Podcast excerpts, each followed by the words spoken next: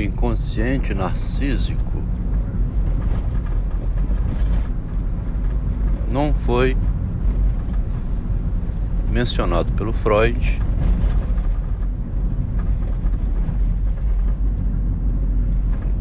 o narcisismo do inconsciente. Expressão que eu preciso pesquisar.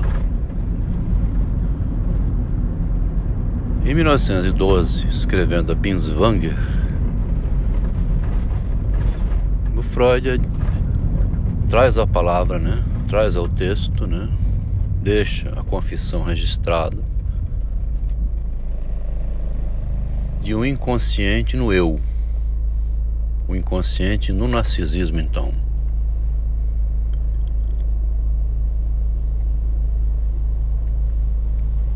Quer dizer, não é o inconsciente infantil, o inconsciente tradicional do Freud, em que esse inconsciente lá por dentro da cabeça é um, é um outro pensamento, como ele disse, né?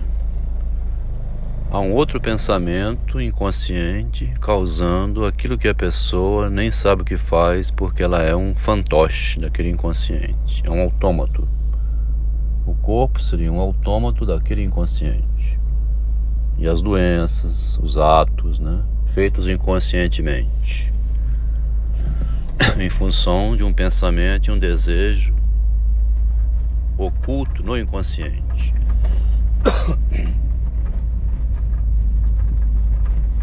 com esse inconsciente narcísico de 1912, que ele então ajunta com o inconsciente que ele desenvolveu antes na interpretação dos sonhos, ele junta os dois em um só e em 1923 diz que não pode ter dois nomes de inconsciente, só pode ter um e esse inconsciente único é o id. Ele troca o nome. Tem as pulsões do id. Bom, não se lê a psicanálise a partir do narcisismo, da descoberta tardia do Freud do narcisismo. Não se lê a psicanálise considerando que todas as doenças são doenças originadas do narcisismo da pessoa. Né? E essa leitura a partir do eu, né, do narciso, que promove ações e depois teme as ações que promoveu, ele faz um ato. E depois esse ato moral, né, um ato pecaminoso, ele mesmo esquece, fica para dentro da mente dele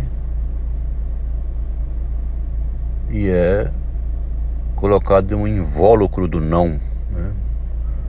O não fica sendo um invólucro em torno do qual aquela ação vinculada ao pensamento, aquele ato obsceno, é, nem é lembrado. Esse seria o inconsciente primitivo do Freud. Ele fica agindo por dentro e a pessoa não associa mais, não consegue fazer uma análise depois, uma análise lógica e fria daquele ato que ela fez e que está presa dentro de um invólucro oculto. Aquilo está agindo nela e ela não é, ela tem insegurança. Eu tenho outro lugar que eu comento que a ansiedade é consequência da falsa moral, tá vendo? Você tem que ser falso moralmente, tem medo de ser descoberto, como aconteceu com Maria G, né? Quando descobriram a falsa moral dela em público, foi revistada em público, ela suicidou-se. Então, isso que é o que deve ficar inconsciente para o coletivo, para as outras pessoas. Quer dizer, Maria G pegou um potinho de creme e achou que ninguém estava vendo né, o ato dela.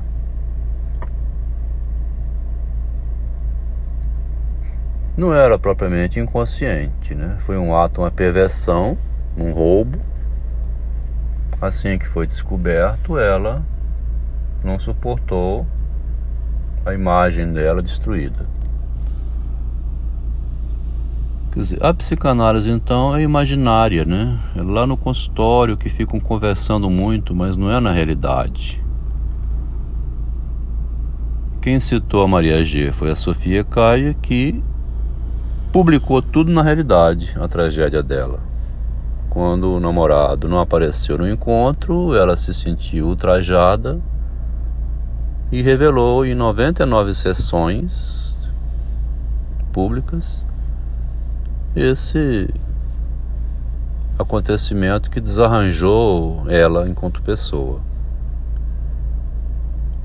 Bom, para não alongar esse áudio, só vou resumir aqui dizendo que o inconsciente narcísico, né, o que Narciso faz e precisa manter oculto por causa da moral, do medo de ser descoberto, isso é uma permanência em Edgar Allan Poe.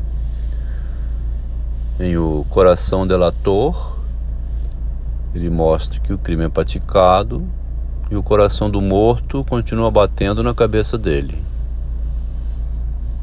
O sentimento de culpa que o Dostoiévski havia destacado que adquirir consciência é adquirir uma doença. Né? Quando nasce o eu na criança, nasce nela uma doença, que é a responsabilidade dela. O medo dela ter que se cuidar de si mesma e não conseguir ter que se haver com a realidade, não ser capaz. Então, adquirir consciência em Dostoiévski é adquirir uma doença, porque é adquirir a culpa pelos atos que faz e teme que esses atos sejam descobertos, que esses atos não sejam agradáveis, não seja contento. É o medo da opinião pública que diz o Machado de Assis. Principalmente do lado da mulher, ela tem muito medo do ato, né?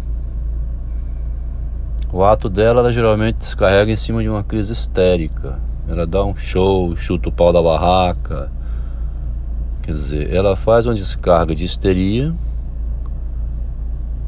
porque diante da situação difícil que ela se encontra, que qualquer coisa que ela faça vai recair sob a imagem da mulher, se não for em ambiente seguro, se não for já um lugar treinado, se for uma situação difícil em que ela se encontra, que exige uma novidade, uma coragem masculina, né, vamos dizer assim, o homem não tem problema com a sua imagem.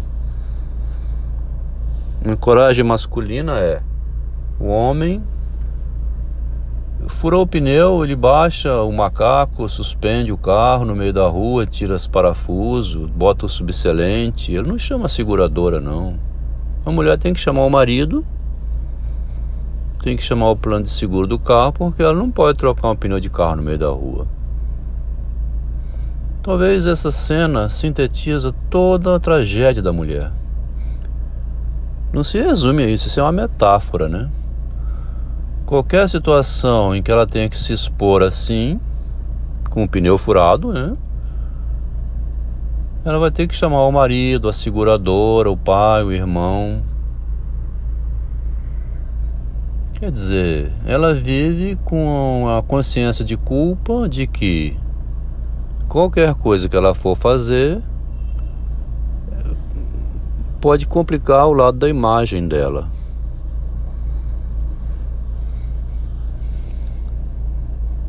O coração delator é o morto cujo coração bate na cabeça daquele que matou o morto. E ele se entrega à polícia por isso. No impulso à perversidade, né?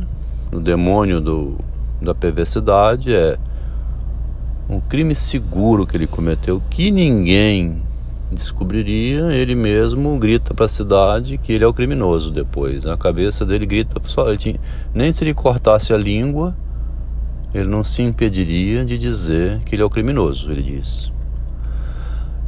Já em O Barril do Montilhado, Montresor e Fortunato, aí é o contrário, aí tem uma vingança fria.